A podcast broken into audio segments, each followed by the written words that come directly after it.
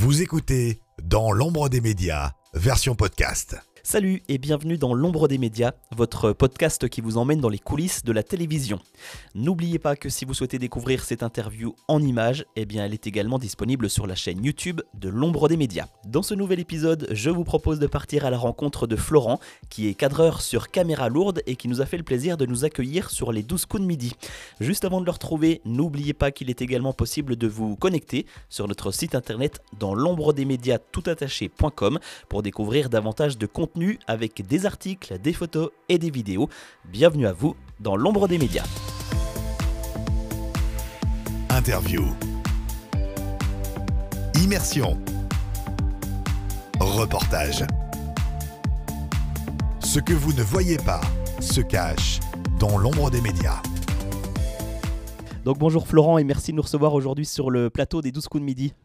Bonjour Laurent. Alors comme pour chaque professionnel, on va commencer par parler de ton parcours. Comment es-tu devenu cadreur et est-ce que c'était un, rêve pour toi? Alors oui, en effet, c'était un rêve pour moi. Euh, à l'âge de 12 ans, euh, mon père m'a acheté mon premier euh, caméscope. Donc j'ai commencé à faire des petits tournages de famille. petits, je commençais déjà un petit peu à monter, mais vraiment en analogique sur un magnétoscope. Donc c'était vraiment, c'était un peu ma passion à l'époque. Donc j'ai gardé cette passion-là pendant tout le collège. Euh, et au collège, en fait, ce que j'ai fait, c'est que euh, les professeurs souvent nous demandaient de faire des petits dossiers euh, qu'on rendait hein, en histoire géo. et moi, plutôt que de les faire en papier, et eh ben avec ce caméscope-là, je filmais en fait, on faisait des reportages avec des copains et des copines. On allait dans des salons, on allait dans des partis politiques, faire des interviews de personnalités. et on rendait en fait à la fin une espèce de, de, de montage euh, et on proposait ça devant la classe, devant une télévision. Donc déjà, j'avais un peu cette passion-là, moi, euh, de, de, comment, de la vidéo. Et euh, à chaque voyage en fait scolaire, et ben, j'avais ce caméscope avec moi et on filmait en fait et ben, toutes les, tous les voyages. Donc on est allé à Berlin, on est allé en Espagne et chaque élève en fait se transformait en petit reporter. Et moi je les filmais avec cette caméra et j'ai très vite en fait eu l'étiquette euh, du caméraman euh, que j'ai gardé jusque euh, jusqu'à maintenant en fait quoi. Et donc au collège, je me suis orienté, j'ai fait en fait une, école, enfin un lycée, le lycée Paul Valéry à Paris dans le 12e, qui avait une option cinéma audiovisuel à partir de la seconde avec un fort coefficient de 7 comme la philo en fait. Et moi comme j'étais pas très fort en maths, je me suis plutôt orienté sur des études littéraires. Euh, et donc, euh, j'ai passé en fait des épreuves au bac de cinéma, avec des écritures de scénarios, une réalisation de films, de courts-métrages. Puis ensuite, ma passion a continué et j'ai fait en fait une école de cinéma privée qui s'appelle l'ESRA, qui est dans le 15e. et puis au fil des années, on a commencé à faire des stages et du coup, je suis rentré dans le milieu professionnel. Euh, voilà, donc j'ai commencé comme ça en fait. Du coup, tu as fait tes études dans le cinéma. Euh, en revanche, tu es parti plutôt du côté télévision. Pourquoi ce choix? Alors moi, j'avais en fait dans cette école-là, il y avait la possibilité de, de faire autant euh, des courts-métrages que de faire des plateaux télé. On pouvait faire de la réalisation multicam. Donc moi, effectivement, j'avais toujours cette passion pour la caméra et de faire des images avec, que ce soit en plateau ou en extérieur. Donc j'ai toujours eu en fait l'envie de filmer des, émissions, enfin des images, et de, faire des images en direct et de pas en fait m'orienter vers le long métrage ou le cinéma. C'est vraiment plus la partie euh, live ou direct qui m'intéressait, euh, avec en fait euh, voilà des, reportages, travailler en plateau, travailler en équipe. C'est surtout ça qui m'intéressait moi dans, dans, mon milieu, dans, dans ce métier, c'est de travailler en équipe, de travailler à plusieurs, avec différents corps de métier, et puis que ça soit en live. Euh, que ça soit en direct. Hein. Euh, c'est vraiment ça qui m'intéressait le plus en fait. Et est-ce que tu te souviens de ta toute première émission, la toute première fois où tu t'es retrouvé derrière une caméra sous les ordres d'un réalisateur? Alors la première émission que moi j'ai fait vraiment, euh, c'était à l'époque où on était, où j'étais stagiaire, je commençais à être stagiaire. J'ai je suis très rapidement passé au cadre, moi, notamment sur MCM, la chaîne musicale, qui m'a proposé en fait de premier stage donc on était en plateau. Euh, alors le réalisateur, je ne, m'en souviens plus trop, euh, mais c'était vraiment les premières émissions que moi j'ai fait en plateau. c'était des équipes assez jeunes. Euh, avec des réalisateurs assez jeunes et puis on était tous très motivés donc on faisait autant de, on filmait autant des concerts que des émissions euh, euh, sur l'actualité musicale et puis après voilà, on continuait à, faire des petits, des petits tournages en dehors avec des équipes plus réduites mais c'était vraiment la première expérience MSM. Et je parlais d'ordre de réalisateur il y a quelques instants. Quel genre d'ordre est-ce que tu reçois dans ton casque, puisque tous les cadreurs d'ailleurs en sont équipés hein? Alors effectivement, on est tous équipés d'un casque quand on arrive euh, derrière la caméra. On se met derrière la caméra. On a un casque qui soit appartient euh, à la caméra, soit un casque. Nous, on amène euh, notre propre casque. Ça, c'est de plus en plus courant. et donc, ce que nous dit en fait le réalisateur nous donne des ordres. alors très souvent, effectivement, effectivement, on donne des ordres de cadre c'est-à-dire de, plans moyens, de plans serrés, de plans larges. Euh, on doit écouter le programme hein, parce que c'est très important d'être actif sur ce qui se passe sur le plateau. Donc le réalisateur, en fait, il nous aiguille, euh, il nous demande, soit il est très, euh, il décide à notre place, c'est-à-dire qu'il exige tel plan ou tel plan, soit on prend l'initiative, et c'est souvent d'ailleurs le, plus souvent le cas, c'est que c'est à nous de prendre des initiatives et qu'il n'y a rien à demander en fait. C'est vrai que on nous prend aussi pour ça, la nouvelle génération, euh, la génération plus ancienne, effectivement, était beaucoup plus euh, euh, comment, aux ordres du réalisateur. Maintenant, on nous demande de prendre des décisions, d'être réactif, de suivre, d'écouter. donc c'est ça en fait. Le... effectivement, dans le casque, on a euh, le réalisateur, mais on a aussi les indications de la script qui va nous indiquer euh, que tel artiste va rentrer à jardin ou à cour, c'est-à-dire à gauche ou à droite de la scène, euh, de savoir s'il y a un numéro de magie qui va arriver, s'il y a une carte qui va être montrée. Enfin, ça peut être très varié en fait. Donc on écoute la script, on écoute le réalisateur, pardon, on écoute le réalisateur et on écoute aussi le programme, parce que dans le casque, on a aussi le programme euh, pour écouter ce qui se passe à l'antenne, parce que très souvent les caméras sont loin euh, du plateau. C'est-à-dire que les caméras sont sur le studio, mais on est un peu loin en fait des gens. Donc d'avoir le programme, le PGM, ce qu'on appelle le PGM, euh, ça nous permet en fait d'écouter le programme et d'anticiper des fois des choses. donc on a ça. On a aussi ce qu'on appelle les équipements, les gens qui gèrent la vision qui nous disent si on est, qui nous indiquent si on est flou ou net, parce que très souvent dans le viseur on ne le voit pas forcément ça. On est un peu mou, on, nous dit, qu'on est un peu mou, c'est-à-dire qu'on est, euh, n'a pas tout à fait le point. Donc l'ingénieur de la vision qui a plein d'écrans euh, devant lui, avec des écrans euh, des fois plus précis que notre propre viseur, nous permet de nous dire voilà là là tu es un petit peu mou, tu es un peu le point, il faut que tu rattrapes un petit peu le point qui est pas forcément c'est pas forcément très net. Donc on a en fait ces gens là principalement qui sont dans notre casque. Euh, donc des fois c'est calme et puis des fois c'est plus bruyant. Ça dépend en fait des réalisateurs qui sont derrière euh, le mélangeur. Et on parlait euh, d'initiative et d'anticipation, et c'est justement ça qui t'aide en travaillant régulièrement avec les mêmes réalisateurs, c'est de pouvoir eh bien, devancer ce qu'ils vont te demander. Oui, en effet, effectivement, selon le réalisateur avec lequel on travaille, on a plus ou moins l'habitude, effectivement, de prendre des initiatives. et on est plus en confiance. Quand on est en confiance, effectivement, et que lui aussi l'est, eh bien, on va en fait, euh, on va prendre des initiatives, resserrer sans lui demander ou sans demander son, accord. Effectivement, quand on travaille avec quelqu'un avec lequel on travaille moins souvent ou qui est moins présent euh, voilà, sur nos plannings, eh ben on, fait plus attention, euh, on, est, voilà, on, on a moins sa confiance, donc du coup, on est plus, on attend on attend plus ces décisions euh, qu'effectivement un réalisateur avec lequel on travaille plus souvent. Euh, effectivement, ça paraît logique, mais c'est souvent comme ça. Quoi. Mm. Et cette fois-ci, on va parler matériel, puisque toi, tu travailles principalement donc sur des caméras lourdes. Euh, est-ce que c'est une spécialité que tu as choisie dès le début ou un choix qui s'est imposé naturellement? Non, ça s'est, présenté comme ça en fait au début. C'est vrai que moi j'ai pas fait. Alors fait un petit peu de portable, mais, euh, euh, pas beaucoup pour des histoires de dos. Effectivement, moi j'ai pas un dos très solide, donc euh, du coup je me suis plus orienté vers la caméra lourde, qui est plus mon truc. c'est vrai que je, me sens meilleur en fait sur une caméra lourde avec des grandes focales que sur des caméras portables.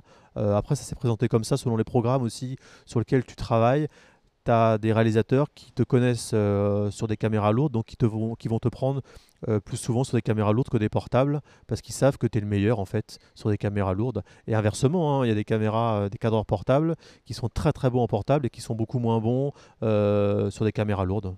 Et en ce moment, tu te trouves donc sur le plateau des 12 coups de midi. Est-ce que tu peux nous présenter la caméra avec laquelle tu vas travailler dans quelques instants?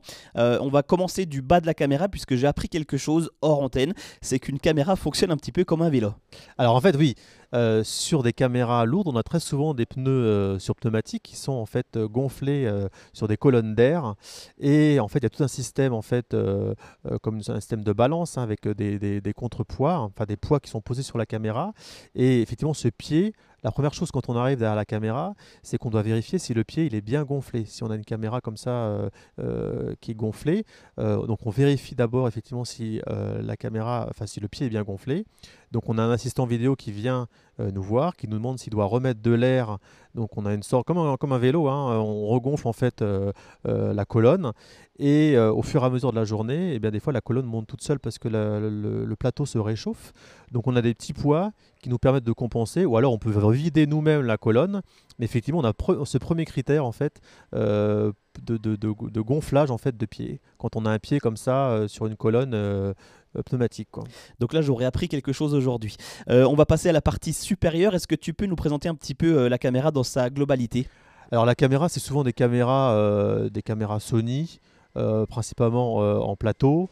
Euh, avec des, des, rapports qui sont euh, assez importants, des 86, des 92, voire même plus de 100 fois. Ça permet de rentrer vraiment dans les détails euh, de pouvoir zoomer euh, assez fort. Donc sur les matchs de foot, c'est souvent le, cas en fait. Hein. Sur, les, sur, les, sur les foot, moi j'en fais pas, mais sur le foot, on a, c'est grâce à ces, euh, ces grosses optiques en fait qui permettent de zoomer sur, sur les joueurs. Sur les plateaux, effectivement, on peut aussi avoir des détails des mains, des candidats. Sur, par exemple sur le plateau des 12 coups, on a souvent en fait des plans de réaction ou de l'émotion des candidats. Donc on resserre, on a, une, marge de manœuvre assez importante euh, si on nous montre des tatouages, et eh ben, on peut serrer avec cette caméra, euh, voilà, euh, vraiment de façon proche, pour voir les détails, voilà, de, même la couleur des yeux. donc sur des caméras lourdes, c'est un peu l'intérêt aussi de pouvoir aller très très loin et de filmer des détails qu'on verrait pas à l'œil nu en fait. Est-ce que tu peux nous parler, nous présenter les commandes déportées également sur cette caméra? Alors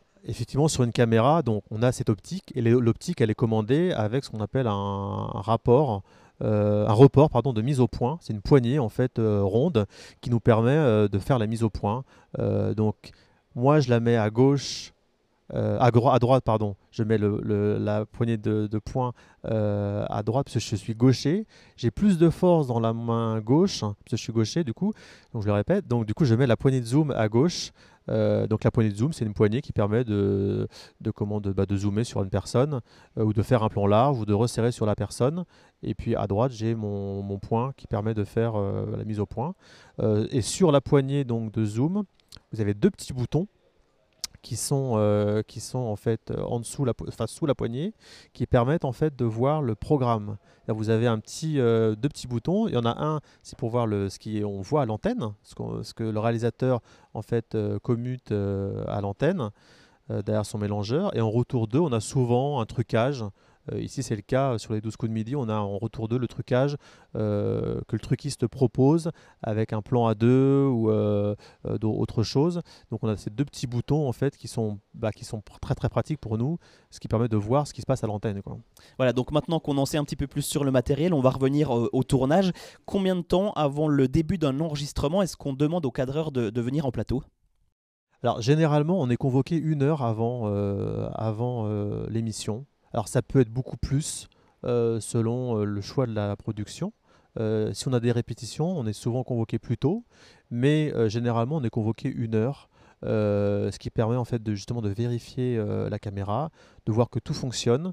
Et si jamais tout ne fonctionne pas bien, eh bien on va voir le, chef des équipements en fait qui gère en le parc des caméras sur le plateau et on lui dit voilà il nous manque une poignée de zoom, euh, le tirage n'est pas bien fait donc on refait le tirage avec lui. voilà c'est tous des petits réglages qu'on doit faire mais on ne peut pas arriver 5 minutes avant le tournage. On est obligé quand même de vérifier le matériel et c'est pour ça qu'on vient plus tôt et puis c'est quand même plus pratique, c'est plus confort pour nous d'arriver plus tôt, de vérifier de dire bonjour à tout le monde, parce qu'on on fait un travail d'équipe. Donc on ne peut pas arriver comme ça à la dernière minute. On aime bien aussi euh, parler avec les gens. Euh, c'est quand même des métiers quand même de contact. Donc on aime bien en fait arriver et puis parler et puis voilà et vérifier que tout fonctionne bien. Alors il y a quelques instants, tu nous parlais de répétition. en fait, vous faites quoi pendant les répètes? Alors on répète, bah, tout dépend en fait de ce qu'on filme. C'est-à-dire que si effectivement il y a des happenings, ce qu'on appelle des happenings, c'est des petites séquences qui sont rajoutées en plus de l'émission, qui ne sont pas prévues en fait dans la charte de l'émission.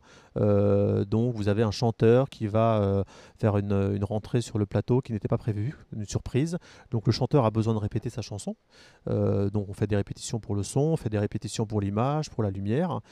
donc en fait on vient justement pour ce genre de, on vient en avance. Ce genre de répétition c'est souvent pour ça. C'est pour que tout le monde soit calé et pour que au moment de l'enregistrement ou du direct que tout le monde soit prêt quoi.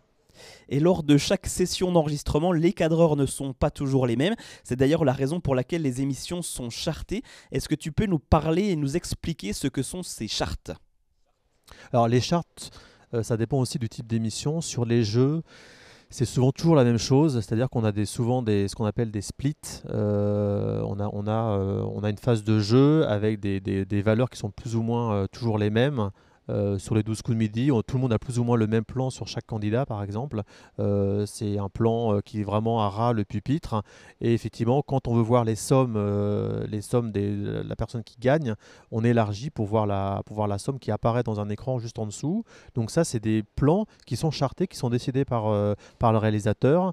voilà, donc ça, ça c'est le genre de charte qu'on peut avoir comme on peut avoir effectivement des plans euh, d'illustration qui sont en dans les écrans sur le plateau. Euh, donc ça effectivement c'est aussi euh, fait partie de la charte.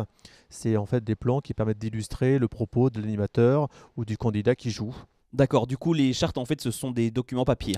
Ça peut être, ça peut être écrit, alors oui c'est souvent, c'est souvent écrit, hein. c'est, ça, en fait c'est ce qui raconte l'histoire de l'émission, c'est-à-dire qu'on, c'est comme un petit scénario, hein. l'émission a un petit scénario et la charte, eh bien, c'est une espèce de, de, de, de, de storyboard euh, du programme et qui propose en fait euh, tous les types de plans, euh, les, les, les, les, jeux, les phases de jeu. Chaque jeu a sa particularité, donc c'est ça en fait. La charte, ça englobe beaucoup de choses. Hein.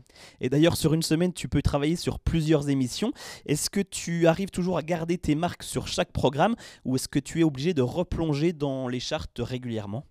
Non, en général, on retrouve assez rapidement quand on est sur le plateau nos marques on connaît, euh, c'est des métiers qui sont assez visuels, donc moi j'ai une mémoire visuelle dans tous les cas. Donc effectivement, on retrouve quand même euh, plus ou moins les mêmes plans.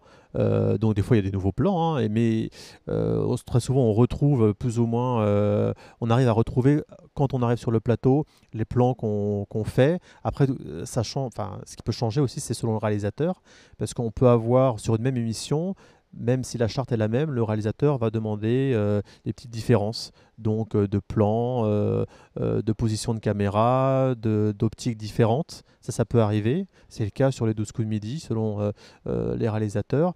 donc voilà, ça va dépendre aussi des réalisateurs. C'est pas que la charte en fait.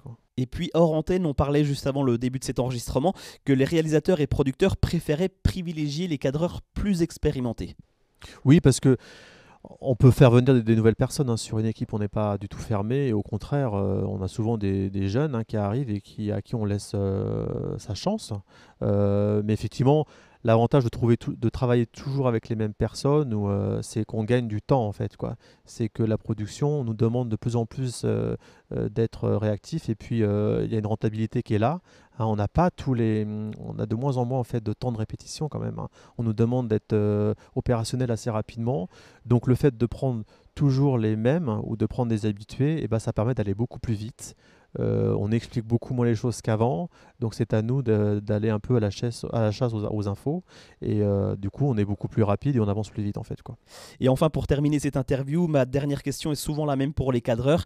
Est-ce qu'il y a un programme qui te fait rêver et sur lequel tu aimerais travailler? Alors moi j'ai fait beaucoup de programmes, c'est vrai que depuis, euh, ça fait 20 ans que je travaille. J'ai fait beaucoup de programmes. Je ne peux pas dire que j'ai un programme que je rêve faire. J'adore faire de la captation. Euh, c'est vrai que maintenant, les, concerts, euh, on a un rythme différent de, tournage. Euh, moi, j'adore, j'adore vraiment tourner la captation, filmer des concerts Alors c'est vrai que filmer des grands concerts euh, dans des grandes salles, c'est vraiment euh, le kiff hein, absolu. C'est vraiment ce qu'on ce aime faire. Tous les cadreurs adorent faire ça. hein. C'est ce qu'on on pourrait faire ça toute notre vie hein, si vraiment on, voulait. euh. Après voilà, il y a des choix, mais c'est bien aussi parce qu'on fait des choses différentes. Moi, j'ai pas de programme. hein. La richesse de nos métiers, c'est de pouvoir faire des choses très différentes, de pouvoir faire les 12 coups de midi, comme de pouvoir faire des programmes de variété, de divertissement, de, l'info, du débat. c'est la richesse de nos métiers. Quoi. En fait, tu prends toujours autant de plaisir dès que tu es derrière une caméra. Moi, je prends toujours au- autant de plaisir euh, si les gens en fait euh, qui m'entourent euh, sont bienveillants. et s'il y a un esprit d'équipe, c'est ça le plus important pour moi. On va donc terminer sur ce mot de la fin. Merci beaucoup Florent pour ton accueil. Merci Laurent, À bientôt. à bientôt. Voilà, nous voici au terme de cette vidéo. Si elle vous a plu, n'oubliez pas de la liker ou encore mieux de la partager. Et je vous donne rendez-vous dans 15 jours pour découvrir une autre interview passionnante, celle de Maxence qui est réalisateur. À très vite dans l'ombre des médias. Ce que vous ne voyez pas se cache dans l'ombre des médias.